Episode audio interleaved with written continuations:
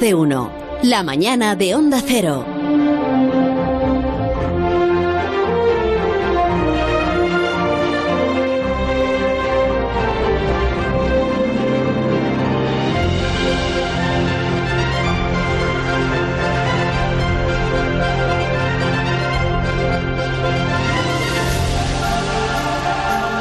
Bueno, se han ido todos del estudio por no estar. No está ni a Parisi, que es al que le toca siempre. Y, eh, pero tenemos a Alberto, digo yo, ¿no? Eh, Alberto, Alberto, Alberto, Em, Alberto, tampoco está. Uy, Yo, yo creo que esto casi, casi lo tenemos. ¡Francis! ¡Pásame el Laplaciano! ¡Francis! ¿Francis? Bueno, no sé, no, no lo tenemos. Eh, Hola, Begoña, ¿qué, qué pasa? Alberto, hola. ¿Qué, qué, qué es eso de Laplaciano?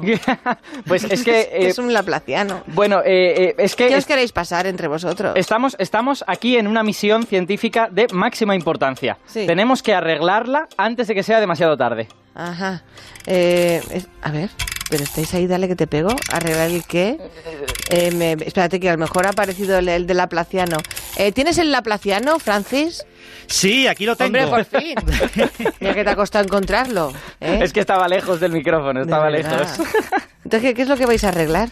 Que mm, eh, lo que yo oigo todo el tiempo es un reloj. Pero qué reloj, ni qué reloj.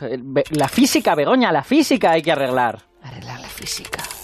Oh, entonces se ha roto la física. Pues puede que se nos haya roto la física, Begoña. Es posible. A lo mejor, a lo mejor hemos perdido el determinismo. ¿Y, y qué hacemos sin determinismo? Pero Alberto, tranquilízate un poco y cuéntanos todo esto desde, desde el principio de los tiempos. A ver, si conseguimos entender qué, qué- qué está pasando. Determinismo, dices. A ver, voy a estás, respirar. estás muy mal. Voy a respirar hondo. Te siento mal, porque A no te veo, claro, tú solo te siento. La, a ver, la, la física sabemos que la forman todas estas leyes que gobiernan el universo, ¿no? Estas, estas leyes que determinan pues cómo se mueven los planetas, cómo se enfrían las cosas cuando están calientes o cómo emite ondas de radio una antena, ¿vale? La física básicamente nos dice pues cómo funciona el universo, Lo que, ¿no? estamos en, lo que estudiamos en el cole. Hasta ahí vamos bien. Vale. Bueno, pues la pregunta, la pregunta relevante hoy es si la física nos puede contar todo, todo, absolutamente todo lo que ocurre en el universo. Eh, te, lo voy a, te lo voy a intentar explicar con un ejemplo. Venga. Las predicciones del tiempo, ¿vale? Sí. Las, las predicciones del tiempo son muy buenas de hoy para mañana, pero la predicción para dentro de una semana pues ya no es tan buena, ¿no? Bueno, claro, es el margen de error para mañana es pequeño, pero para dentro de una semana, ya sabes, es bastante más grande el margen de error. Eso es. eso, ¿no? Pero Claro, vamos, lógico. va- pero ahora vamos a llevar eso un poquito más lejos. Hmm. Y si pudiéramos saber las temperaturas en cada pueblo de España 100 veces mejor de los que las sabemos, o, o mil veces mejor. O sea, como usando termómetros súper buenos, los mejores, con un montón de decimales, ¿vale? Entonces, si pudiéramos hacer eso, nuestra predicción para mañana sería mucho más precisa, ¿no? Sería mucho mejor. Claro. Y también sería mejor la de pasado mañana. Y la de dentro de una semana, pues bueno, ya empezaría a estar moderadamente bien. Y así a lo mejor podríamos llegar tan lejos como quisiéramos. Pues esto es el determinismo. O sea, es jugar a ser Dios midiendo cosas, ¿no? Por ejemplo. O eh, gastarse un dineral poniendo termómetros, entonces dices, en por todos los pueblos, mejorar a Brasero y al Borrascas. A ver, la idea, la idea que hay, la idea que hay tras el determinismo es que Mm. el mundo sería como una especie de gran mecanismo que estaría movido por la física, ¿no? Digamos que el universo sería pues como un reloj. Pero lo que pasa es que mucho más complicado que un reloj.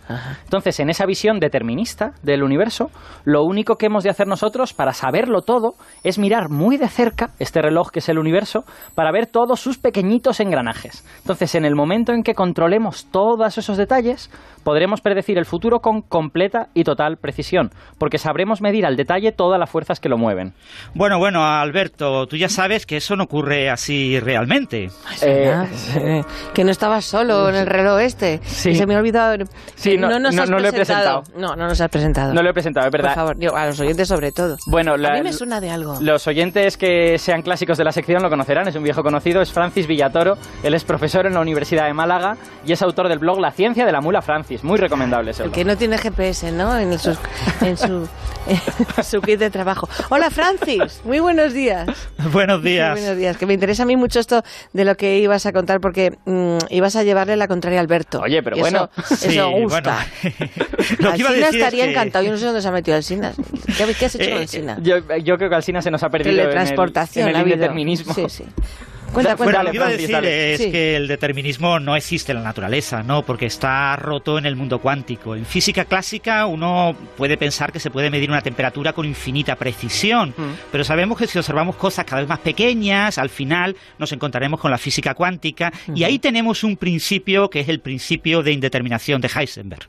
Para, para los oyentes que no sean súper expertos en física cuántica, el principio de indeterminación dice que no se pueden conocer al mismo tiempo ciertas cosas, como por ejemplo la posición y la velocidad. Así es, eh, Alberto. Básicamente lo que dice el principio de indeterminación de Heisenberg es que hay parejas de magnitudes físicas que están relacionadas entre sí de tal forma que cuando extraes información de una de ellas, pierdes información sobre la otra. Hmm. Una de esas parejas, como has comentado, es la posición y la velocidad. Otra pareja, por ejemplo, es la duración de un proceso y el cambio de energía en dicho proceso. Si, eh, y claro, si ya no puedes conocer todas las magnitudes físicas sin ningún margen de error, ¿Cómo vas a recrear, aunque sea solamente en tu mente, ese gran mecanismo del universo que funciona como un reloj del que hablas, eh, Alberto? Es por eso que en física cuántica solo se pueden calcular probabilidades, nunca tenemos certezas absolutas. El sueño del determinismo en física es solo eso, un sueño. Pero vamos a ver, nuestra vida cotidiana sí está llena de certezas, ¿no?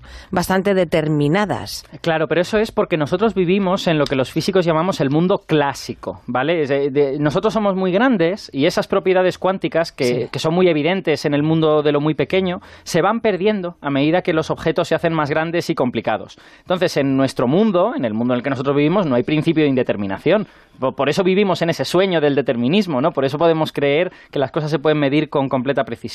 Y por eso es tan terrible lo que ha pasado esta semana, Sí, Begoña. ¿Qué ha pasado? Pues que nos han roto la física clásica. ¡Oh, ¿Qué me estás diciendo? ¡Qué horror!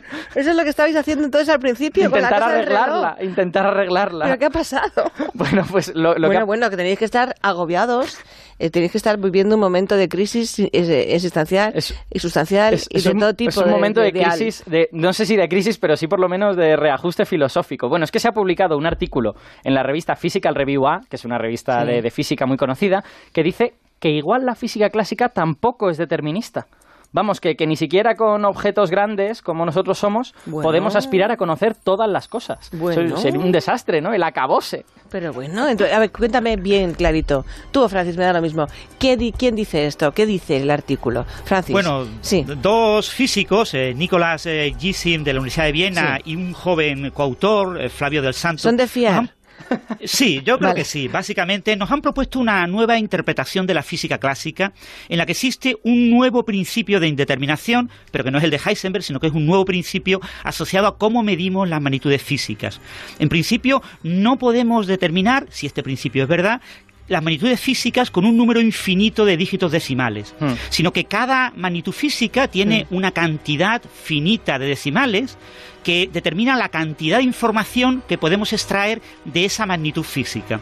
Así que la- esta nueva interpretación de la física cuántica, eh, perdón, de la física clásica, Eso, eso. eh, es análoga a las interpretaciones que hay de la física cuántica. En física cuántica tenemos varias interpretaciones posibles. En física clásica, cuando se creó la física clásica a finales del siglo XVII, nació junto al cálculo infinitesimal y siempre se ha asociado a la física clásica una única interpretación, la interpretación de que pueden existir cantidades infinitesimalmente pequeñas, cantidades tan pequeñas como yo quiera. Esta interpretación, que es la interpretación laplaciana, el determinismo laplaciano que ha mencionado Alberto, que es de finales del siglo XVIII, eh, es muy diferente a lo que pasó con la física cuántica. En la física cuántica, cuando nace la física cuántica, aparecen dos formulaciones matemáticas diferentes, la mecánica ondulatoria y la mecánica matricial. Cada una pide una interpretación diferente y al final los físicos tuvieron que llegar a un consenso y encontrar una interpretación común a ambas, la llamada interpretación de Copenhague. Pero esto abrió el pastel, el pastel de las interpretaciones alternativas. Hmm. Y otros físicos desarrollaron nuevas interpretaciones y ha habido un debate durante la segunda mitad del siglo XX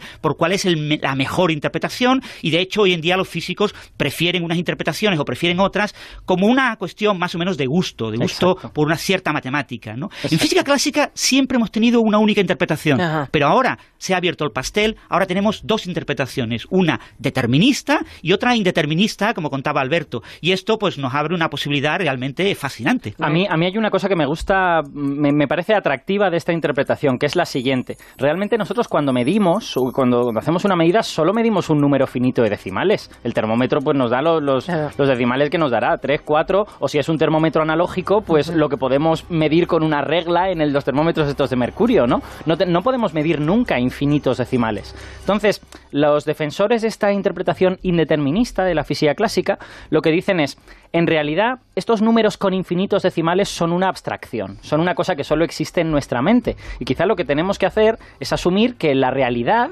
esos números infinitos no existen. Y en el momento en que asumes eso, pues de repente el completo determinismo de la física clásica, este determinismo que propuso Laplace, se rompe. Laplace es famoso porque dijo, hay una frase que, que él dijo que es, si existiera un intelecto capaz de conocer con total precisión todas las posiciones de los objetos del universo y todas sus velocidades, ese intelecto conocería el futuro y el pasado con completa precisión.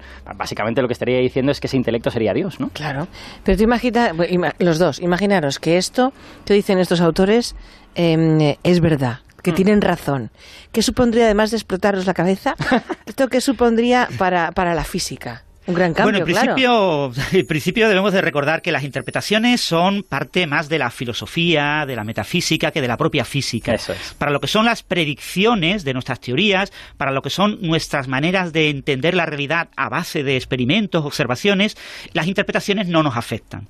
Pero sí nos afectan en la manera de hablar, de describir lo que estamos viendo. Cuando uno se plantea que la física describe la realidad, la realidad es un concepto abstracto, las interpretaciones nos permiten hablar de esa realidad, de eso que es la realidad, que no es realmente lo que hacemos los físicos, porque los físicos desarrollamos teorías matemáticas y, y descubrimos, desvelamos leyes de la naturaleza y realizamos experimentos físicos. Lo único que tenemos son eh, ideas sobre ciertas leyes que pueden cambiar, son leyes que tienen una durabilidad y pueden encontrarse circunstancias en las que una ley no sea válida, aunque parecía que lo fuera, eh, y porque aparecen nuevas observaciones. Sin embargo, eh, una interpretación lo que te permite es eso, un lenguaje común para que podamos hablar sobre lo que aparentemente es la realidad y, por- y ahora lo que pasa es que tenemos en física clásica dos interpretaciones alternativas. Eso es. Vale.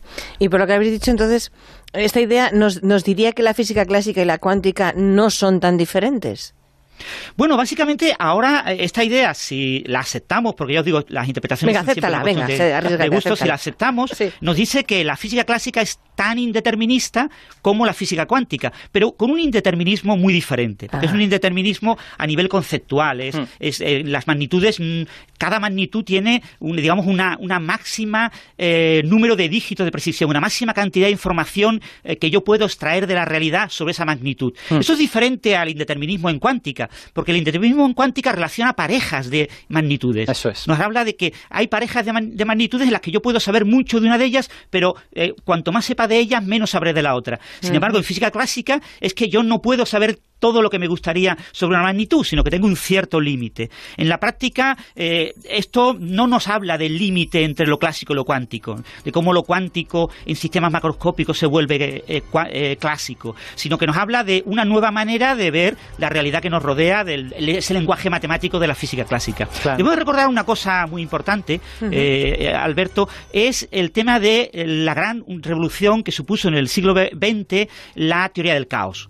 El caos eh, determinista en sistemas disipativos que no conservan la energía y la estocasticidad hamiltoniana en sistemas que conservan la energía son eh, dos grandes límites sobre nuestro conocimiento sobre la realidad que nos impone el hecho de lo que habitualmente se conoce como efecto mariposa. Exacto. Que habéis comentado antes lo de la meteorología. Hay ciertas magnitudes físicas en las que pequeñísimas variaciones, conforme el tiempo avanza, se amplifican y se vuelven enormes, Hmm. como ese aleteo de la mariposa que acaba conduciendo un año más tarde a la producción de un enorme huracán. ¿no? Hmm. Eso ocurre en muchos sistemas físicos clásicos. Y ese, ese caos nos impone ciertos límites. Y esta nueva interpretación de eh, la eh, física clásica es compatible con esas ideas de impredecibilidad que implica eh, la teoría del caos de la segunda mitad del siglo XX. Teoría del caos, hablaba mucho de la teoría del caos en Jurassic World, ¿os acord- os acordáis? Ah, es verdad, en el, en- no, en el libro, ¿no? En el libro de Jurassic Park salían Eso, cosas de teoría Park, del caos. perdón, he dicho World, Porque de el- la guerra. el- uno de los protagonistas, el matemático, estudiaba habla teoría de- del caos, sí, en sí, Malcolm, Me acuerdo, ¿no? fact, así es. Bueno, vamos a ver, cla- para aclarar, me tenéis eh, sobre- son- son- 56, cuatro minutos. ¿Cómo es posible que haya tantas diferencias entre física clásica y física cuántica, cuidado, Ajá. si los objetos grandes claro, están hechos de objetos pequeños. Claro, sí, sí se supone que una debería dar lugar a la otra, ¿no? Claro. Sí, esa es una de las grandes preguntas que todavía no tiene respuesta. La verdad Bueno, es que el, el límite cuatro minutos, sí. eh, clásico de lo cuántico todavía no lo sabemos determinar. Solo sabemos eh, de- de calcularlo en detalle para sistemas muy, muy sencillos. En sistemas muy, Ajá. muy sencillos, lo que vemos es que eh, conforme yo tengo muchos estados energéticos, eh, la energía aparenta ser continua.